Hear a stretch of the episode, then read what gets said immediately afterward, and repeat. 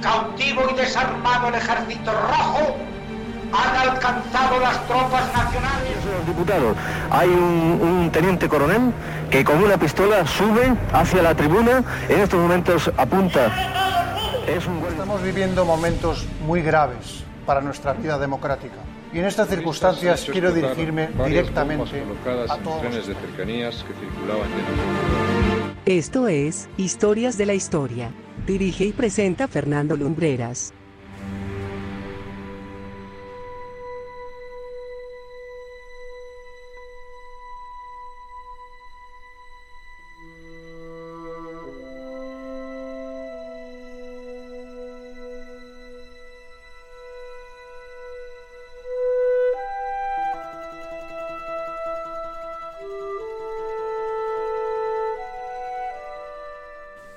Muy buenas noches amigos, bienvenidos a Historias de la Historia.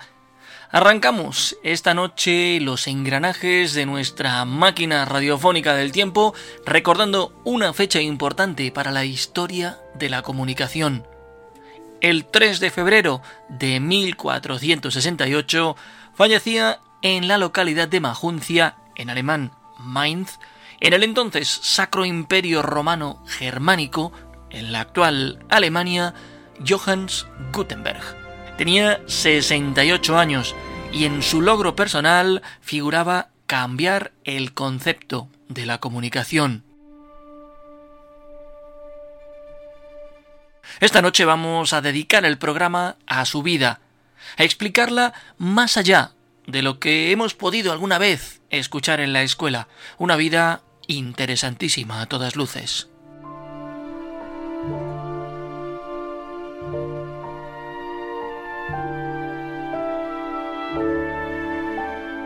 A decir verdad, su verdadero apellido era Gensfleisch, que en el alemán de Renania significaba carne de ganso. Vino a nacer en Majuncia hacia el año 1400. El día no se conoce exactamente. Su padre, Friedrich, era un próspero comerciante relativamente conocido en la región. Será hacia el año 1410 cuando la familia cambió el apellido Gensfleisch por el de Gutenberg, con el que Johannes pasaría a la historia.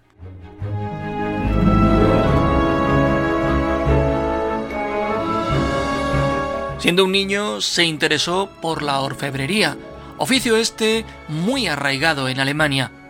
Y aunque su vida en su infancia y su adolescencia es un completo misterio, empezamos a vislumbrar detalles de esta allá por 1419, fecha en que fallece su padre y en la que entra en la Universidad de Erfurt con el nombre de Johannes Eltville.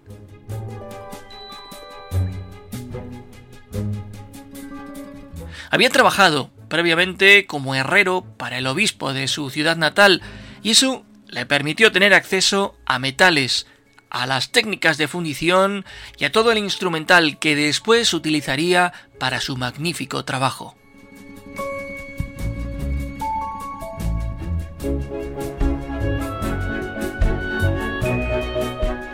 En 1434 se estableció como platero en la ciudad francesa de Estrasburgo, y la cosa le fue relativamente bien hasta que unos pocos años después se vio envuelto en un proceso judicial en el que se le acusaba de haber participado en actividades secretas. Sí, sí, como estáis escuchando.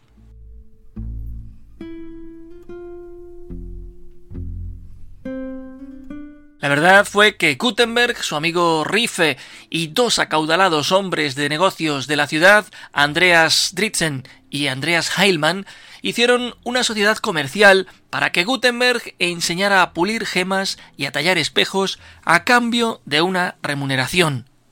Sin embargo, Gutenberg se sustrajo de sus labores porque secretamente estaba ocupado en otro asunto y pese a que sus socios lo descubrieron, estos decidieron apoyarle en su proyecto. Fue así como en 1438 los cuatro hombres firmaron un contrato para llevar el asunto secreto a feliz término. Ya veréis qué era.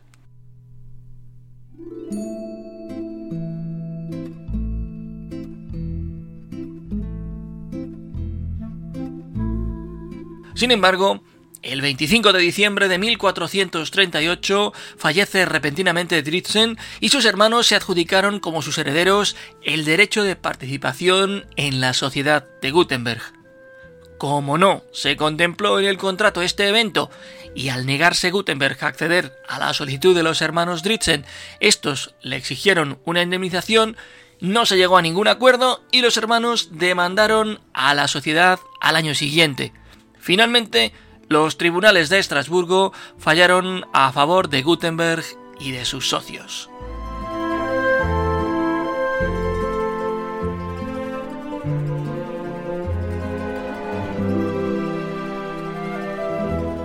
Durante el proceso judicial se hizo público que aquel proyecto secreto era la invención de la imprenta, ya que los testigos aseguraron ver a Gutenberg con altas cantidades de plomo y de prensas, que los impresores de la época identificaron como elementos claves para una imprenta. Por tanto, el proyecto secreto de Gutenberg fue su invento de tipos móviles con el que pasó a la historia.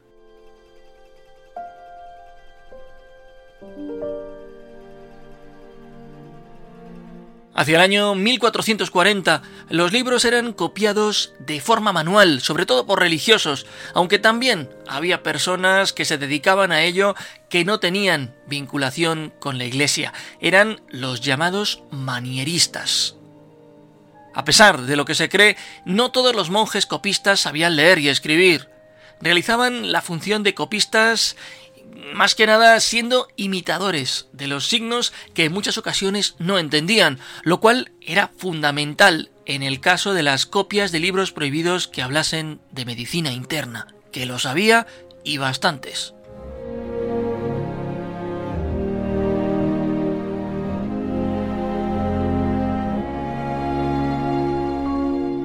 En la Baja Edad Media en Europa se utilizaba la silografía para publicar panfletos publicitarios o políticos, etiquetas y trabajos de pocas hojas. Para ello, se trabajaba el texto en un hueco sobre una tablilla de madera, incluyendo los dibujos, un trabajo durísimo hecho por artesanos, y una vez confeccionada se acoplaba a una mesa de trabajo también de madera y se impregnaba de tinta negra, azul o roja, que solo existían estos tres colores. Después se aplicaba el papel y con un rodillo se fijaba la tinta. El desgaste de la madera, como os podéis imaginar, era considerable, por lo que no se podían hacer muchas copias con el mismo molde.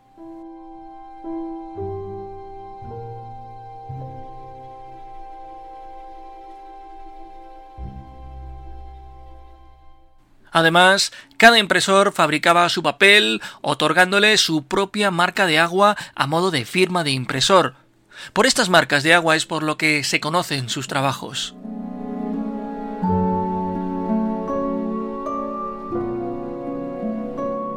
En este entorno, Gutenberg apostó a ser capaz de hacer a la vez varias copias de la Biblia en menos de la mitad de tiempo de lo que tardaba en copiar una el más rápido de todos los monjes copistas del mundo cristiano, y que esas copias no se diferenciarían en absoluto de las manuscritas por ellos.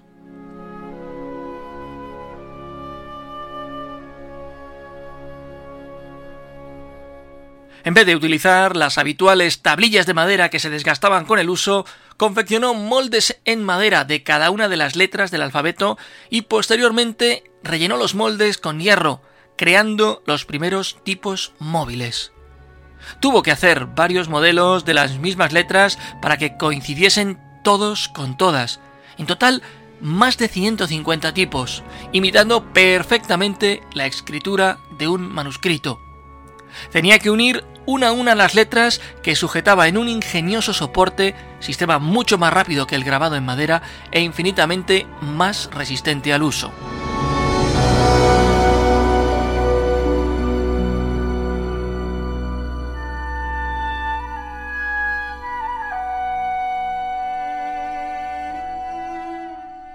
Como plancha de impresión, amoldó una vieja prensa de uvas a la que sujetaba el soporte con los tipos móviles, dejando el hueco para letras mayúsculas y dibujos. Estos posteriormente serían añadidos mediante el viejo sistema silográfico y terminados de decorar de forma manual.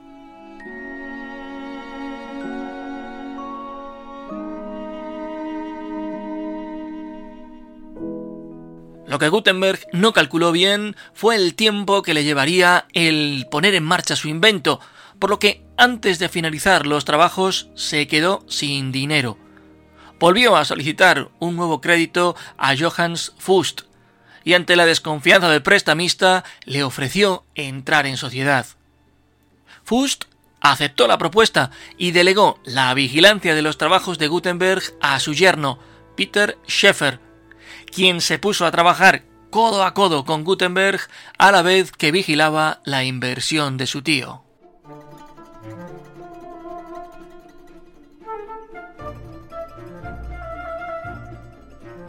Tras dos años de trabajo, Gutenberg volvió a quedarse sin dinero, estaba más cerca de acabar las 150 Biblias que se había propuesto, pero Fust no quiso ampliarle el crédito y dio por vencidos los anteriores, quedándose con el negocio y poniendo al frente a su yerno, ducho ya en las artes de la nueva impresión como socio aprendiz de Gutenberg.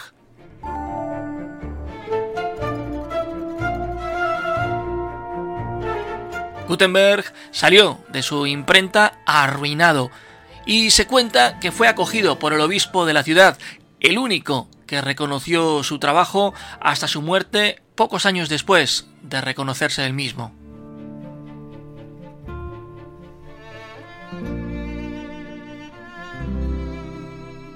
Peter Schoeffer terminó el trabajo que inició su maestro y las Biblias fueron vendidas rápidamente a altos cargos del clero, incluida la Santa Sede, a muy buen precio.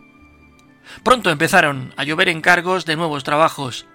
La rapidez de la ejecución fue sin duda el detonante de su expansión, puesto que antes la entrega de un solo libro podía posponerse durante años.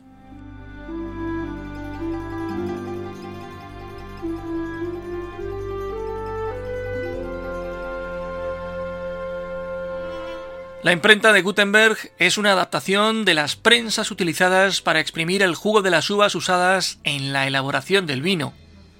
Después de la invención del tipo y de la adaptación de la prensa vinícola, Gutenberg siguió experimentando con la imprenta hasta conseguir un aparato plenamente funcional.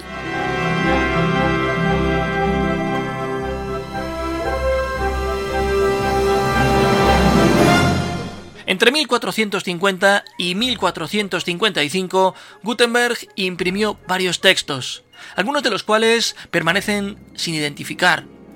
Sus textos no llevaban el nombre ni la fecha del impresor, por lo que la atribución solo es posible a partir de pruebas tipográficas y referencias externas. Ciertamente se imprimieron varios documentos de la Iglesia, incluida una carta papal y dos indulgencias, una de las cuales se emitió en Majuncia. En vista del valor de la impresión en cantidad, se ordenaron siete ediciones en dos estilos, lo que resultó en la impresión de varios miles de copias. Aquellos ejemplares reciben hoy el nombre de incunables, y su valor es astronómico, por no deciros que incalculable.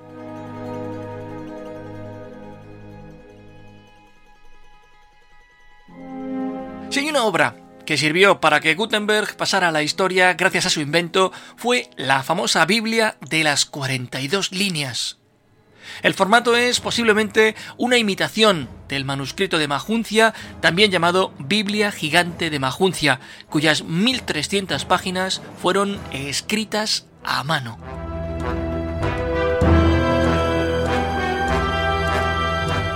El nombre de Biblia de 42 líneas se refiere al número de líneas impresas en cada página y es usado para diferenciarlo de la edición posterior de 36.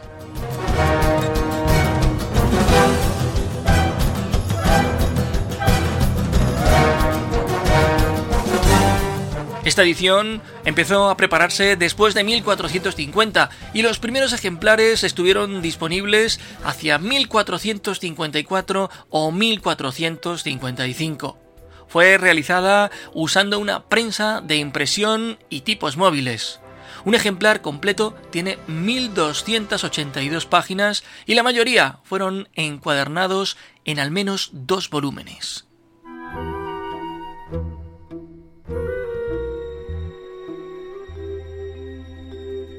A día de hoy se estima que existen alrededor de 50 Biblias de 42 líneas. De ellas, solo 21 estarían completas. De esas Biblias quedarían solo 12 impresas en pergamino y no en papel. Y de esas 12, solamente una contiene el Nuevo Testamento. Fijaos qué maravilla.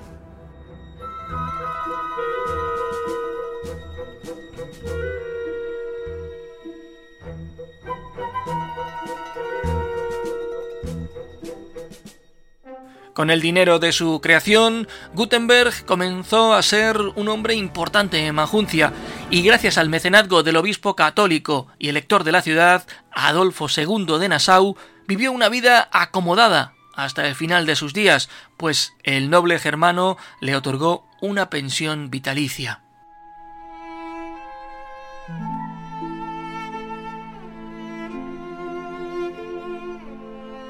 Johannes falleció el 3 de febrero de 1468, según registros eclesiales, y fue enterrado en una iglesia de Majuncia propiedad de los franciscanos germanos. Su tumba, sin embargo, se perdió durante los incendios que azotaron a la ciudad en 1793.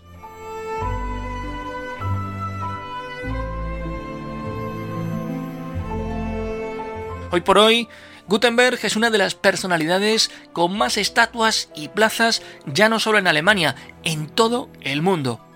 Como dato curioso, que ya sabéis que nos gusta aportar algunos siempre que se puede, hay un cráter en la Luna que lleva su nombre, en honor a este célebre orfebre.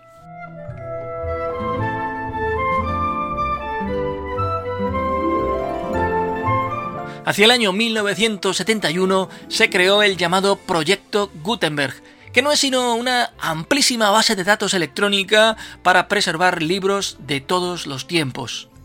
Y por supuesto, si tenéis oportunidad, no dejéis de visitar en la ciudad de Majuncia el museo dedicado al personaje de hoy, con multitud de objetos, textos incunables y la posibilidad incluso de ver además de, como os digo, de, incunables y de esa Biblia de 42 líneas, el libro impreso más pequeño del mundo. Algo francamente curioso, la verdad.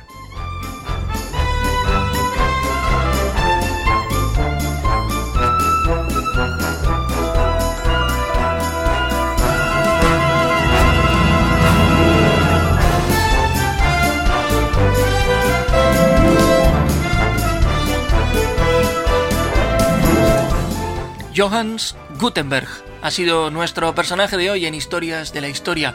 Espero hayáis encontrado esta biografía de vuestro interés.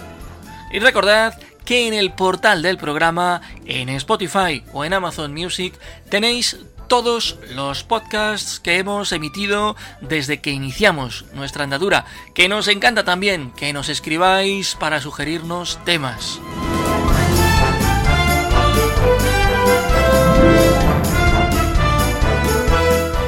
Nosotros volveremos la próxima semana.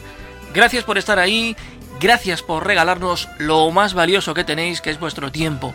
Y desde Madrid, para donde sea que os encontréis, con un abrazo inmenso, os deseamos, como siempre, muy buenas noches y buena suerte.